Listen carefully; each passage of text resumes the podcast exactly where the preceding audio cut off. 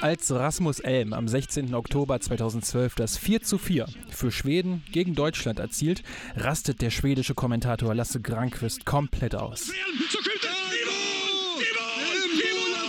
Rasmus Elm! Gör fullständigt osannolika 4-4 Denn die schwedische Mannschaft hat im Berliner Olympiastadion damit einen 0 zu 4 Rückstand aufgeholt. Naja, und die deutsche Mannschaft einen 4 zu 0 Vorsprung verspielt. Das löst im Land der 80 Millionen Bundestrainerinnen und Bundestrainer natürlich eine große Debatte aus. Das ist natürlich immer so die Frage. Ich sage natürlich immer, woran halt die lehnen. Lasst uns nochmal zurückschauen. Das hier ist die Geschichte des völlig verrückten 4 zu 4 Unentschiedens zwischen Deutschland und Schweden. Yeah Fußball, der Podcast mit Daniel Kultau. Die 4-4 när de blåser av. Det blåser av människa. Tyskland tappar 4 Seit den dunklen Fußballtagen zum Start des neuen Jahrtausends hat sich die deutsche Nationalmannschaft wieder an die Weltspitze zurückgerobbt. Aber bei großen Turnieren reicht es nie zum ganz großen Wurf. kein Abseits, Balotelli, lahm zu klein, konnte den Ball nicht aufhalten. Mario Balotelli, 0-2, 36. Minute. Bei der EM 2012 scheidet die deutsche Mannschaft im Halbfinale gegen Italien aus, damals nach zwei Toren von Mario Balotelli. 2014 könnte es aber mal klappen bei der WM in Brasil. Und da startet die deutsche Nationalmannschaft am 7. September in die WM-Qualifikation. Es gibt zum Auftakt einen 30 Sieg gegen die Färöerinseln. Schön gespielt, Özil, Doppeltorschütze. Doppeltorschütze Mesut Özil, 3-0. Dann ein 2 1 Sieg gegen Österreich und ein 6 1 in Irland. Am vierten Spieltag, den 16. Oktober 2012, spielt Deutschland dann in Berlin gegen Schweden, die ebenfalls noch ohne Punktverlust unterwegs sind. Für die deutsche Mannschaft spielen damals Manuel Neuer, Jerome Boateng, Per Mertesacker, Holger Badstuber, Philipp Lahm, Bastian Schweinsteiger, Toni Kroos, Thomas Müller, Mesut Özil, Marco Reus und Miroslav Klose. Der Trainer ist natürlich Joachim Löw und der sagte vor dem Spiel noch, eine Mannschaft, die vor allen Dingen in der Organisation sehr, sehr stark ist, schulbuchmäßig, wie einfach auch ihre Abwehr funktioniert. Es ist immer schwer, gegen die Schweden auch Tore zu erzielen. Damit sollte er allerdings an diesem Tag falsch liegen. Heimspiel für den Mann auf der rechten Seite. Lahm. Kein Abseits. Reus, die erste Chance, das erste Tor.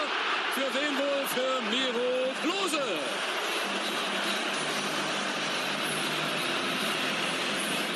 Reus Doppelpass mit Ansage und das gleich doppelt. Reus, auch der geht noch. Ein Traumtor.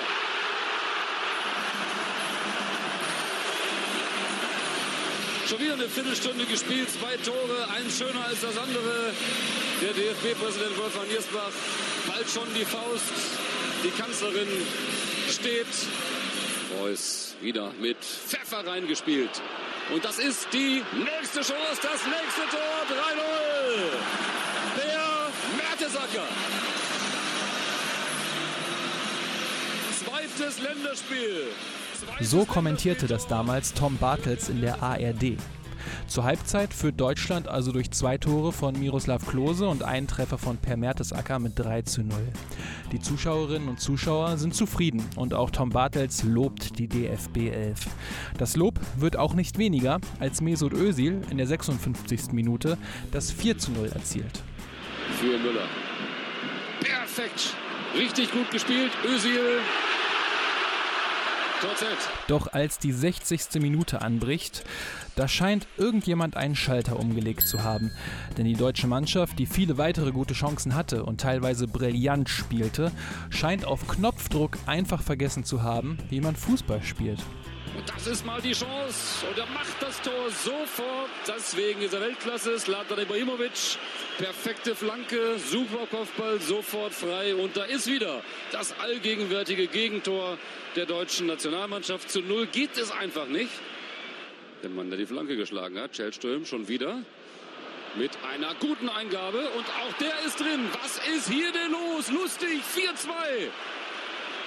Meine Güte, das Spiel war entschieden und jetzt reißt hier Schellström, der Eingewechselte mit zwei solchen Bällen hier alles wieder nieder. Und auf einmal gibt es auch richtige krasse Stellungsfehler. Kaczak Niklic, der sich hier blendet einführt und das 4 zu 3. Ich fasse es nicht. Elmander hält einfach den Fuß hin. Ja, aber wenn ich natürlich auch Außenspieler so durchlaufen lasse, wie den eben eingewechselten Kaczak Niklic, dann fällt eben so ein Tor. Schauen Sie über Boateng hinweg. Mertesacker steht in der Mitte, greift jetzt hier auch nicht richtig an. Auf Schwedisch klangen diese drei Tore übrigens so. Zlatan Ibrahimovic gör mål för Sverige, nickar in reducering till 4-1. Ny straff och tar ner bollen också, skjuter där i mål! Mikael Lustig reducerar igen, sen Kim Källström ännu en gång. Den har bollen som med passningen, Elmander skjuter i mål! Johan Elmander skjuter i mål! Efter ett utomordentligt fint förarbete av Katja Niklic och Sverige reducerar igen. Det är 4-3 i Berlin! 4-0! Also sowohl Lasse Granqvist als auch Tom Bartels sind völlig außer sich, allerdings aus ganz unterschiedlichen Gründen. Denn innerhalb von 20 Minuten hat die schwedische Mannschaft aus einem 0 zu 4 ein 3 zu 4 gemacht. Und noch sind knappe 15 Minuten zu spielen. Und Tom Bartels hatte auch schon so ein Gefühl. Man hat das Gefühl, dass die deutsche Mannschaft noch ein Tor bräuchte bei dem, was da hinten im Moment passiert. Und fast wäre das dann auch passiert. Annahme, Ball liegt, das passt. Aber wohin jetzt damit? Lahm. Und warum nicht? Schöner Versuch. Pfosten getroffen von Toni Kroos. Wenig später schießt Mesut Özil den Ball dann nochmal knapp über das Tor und dann hat Schweden auch noch die große Ausgleichschance. Neuer verliert den Ball. Was macht er denn? Nein! Herr Jemine! Neuer lässt den Ball fallen und Tobias Sana schießt überhastet am leeren Tor vorbei. Eine riesige Chance, aber Schweden bekommt noch eine letzte. Und zwar in der 93. Minute. Und nochmal. Es ist geschehen. Rasmussen. Dritte Minute der Nachspielzeit. Hier wird Geschichte geschrieben. Oder wie es Lasse Granqvist beschreiben würde. Inspel i straffområdet mot Ibrahimovic panna och så går bollen för Elm, så skjuter! I mål! I mål! I mål! Rasmus Elm gör fullständigt osannolika 4-4 för Sverige i Berlin mot Tyskland! Nach dem Spiel wissen einige Spieler nicht so recht, woran es gelegen hat. Philipp Lahm, Toni Kroos und Bastian Schweinsteiger. Wenn man 4-0 führt und es geht 4-4 aus, dann, ähm, dann hat irgendwas oder ist irgendwas falsch gelaufen. Das muss man ganz klar sagen. Und ähm, anscheinend haben wir abgehakt äh, das, das Spiel beim Stand von 4-0. Normal ist es auch vorbei, nur man muss gut gegen am Ball arbeiten.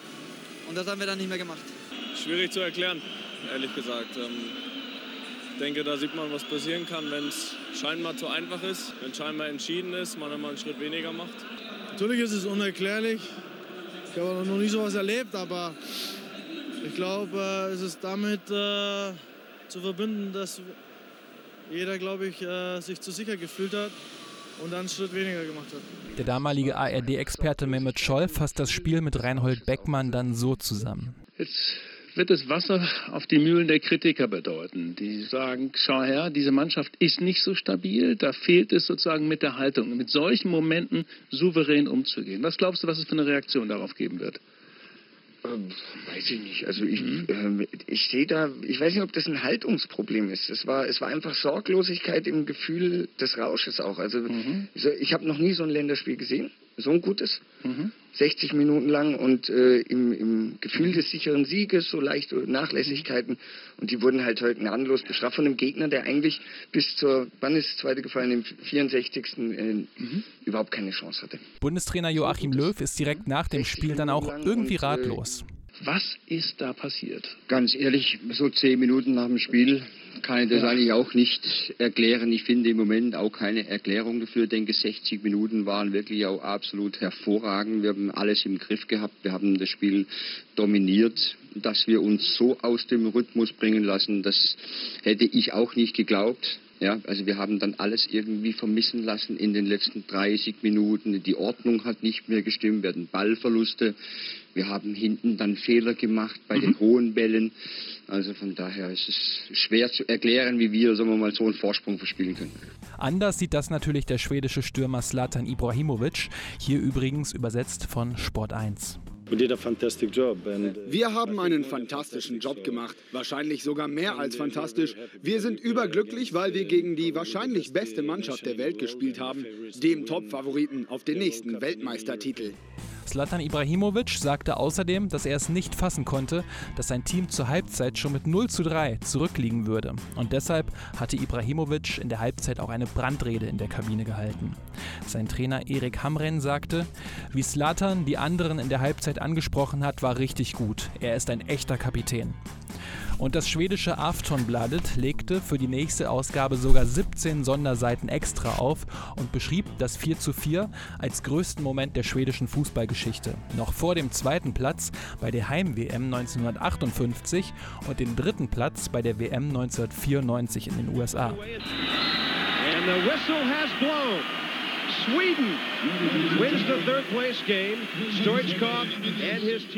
Die Aufregung in Deutschland war natürlich groß und viele forderten von Joachim Löw eine Erklärung.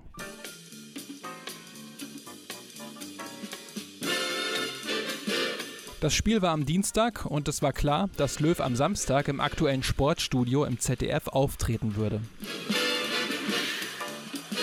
Das aktuelle Sportstudio heute mit aber er sagte kurzfristig mit einer Erkältung ab.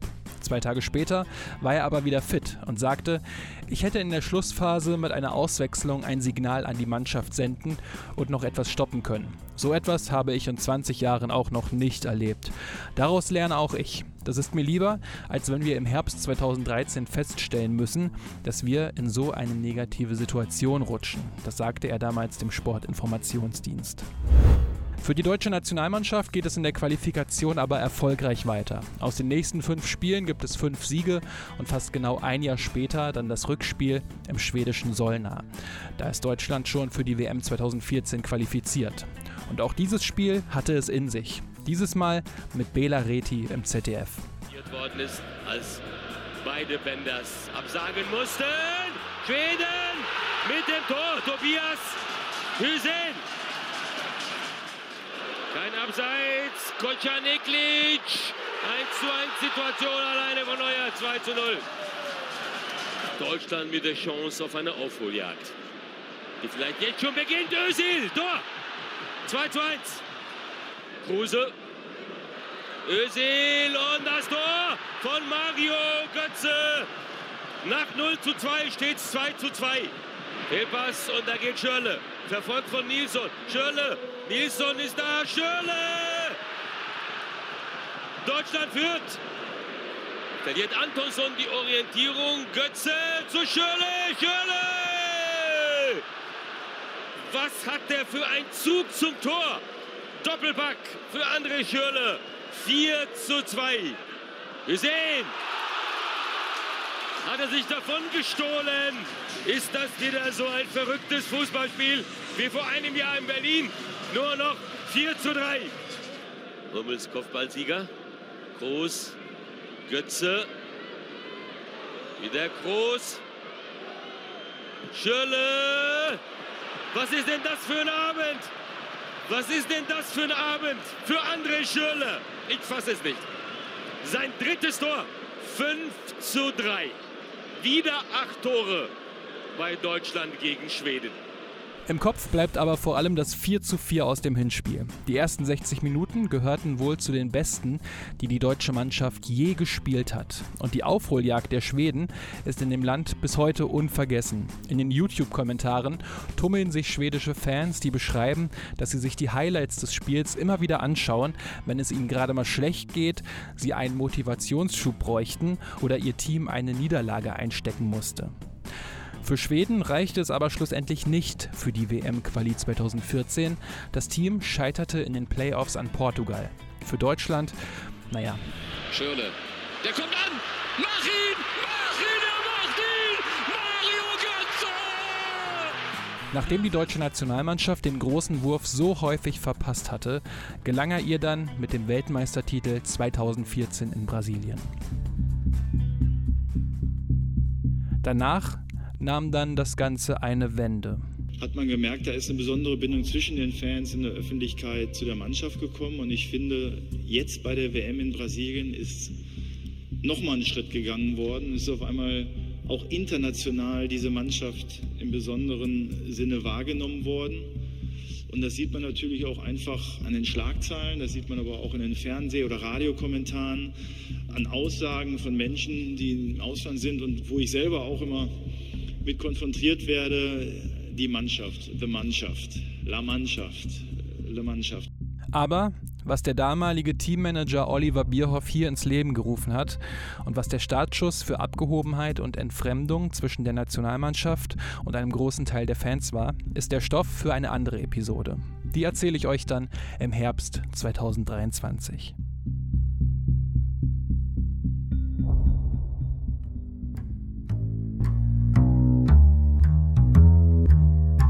So, das war die Episode rund um das 4 zu 4 Unentschieden zwischen Deutschland und Schweden in der WM-Quali für die WM 2014. Ich habe mir das Spiel jetzt für diese Episode nochmal angeschaut und die ersten 60 Minuten waren wirklich fantastisch. Das kann man kaum anders sagen.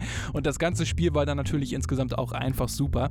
Und ja, daher die Frage, habt ihr das Spiel damals live gesehen? Schreibt doch gerne mal in die Kommis, ob ihr euch daran noch erinnern könnt, beziehungsweise wie ihr damals reagiert habt auf dieses äh, Spiel und auf diese Aufholjagd. Gerne auch auf Twitter, Insta oder YouTube. Die ganzen Daten gibt es natürlich in den Shownotes und auch direkt auf yeahfußball.de. Da findet ihr übrigens auch die Links zur Patreon- und PayPal-Kampagne, falls ihr den Ihr Fußball-Podcast finanziell unterstützen wollt. Da freue ich mich über alle, die das machen. Ansonsten helft ihr dem Podcast natürlich auch, wenn ihr ihn auf euren Podcatchern abonniert und gut bewertet, wenn er euch gut gefällt. Das ist auch wichtig für den Algorithmus. Also da freue ich mich auch sehr. Danke dafür an alle, die das auch so fleißig machen wirklich super gut von euch. So, das war's dann mit dieser Episode. Danke, dass ihr zugehört habt. Macht's gut und bis zur nächsten Episode.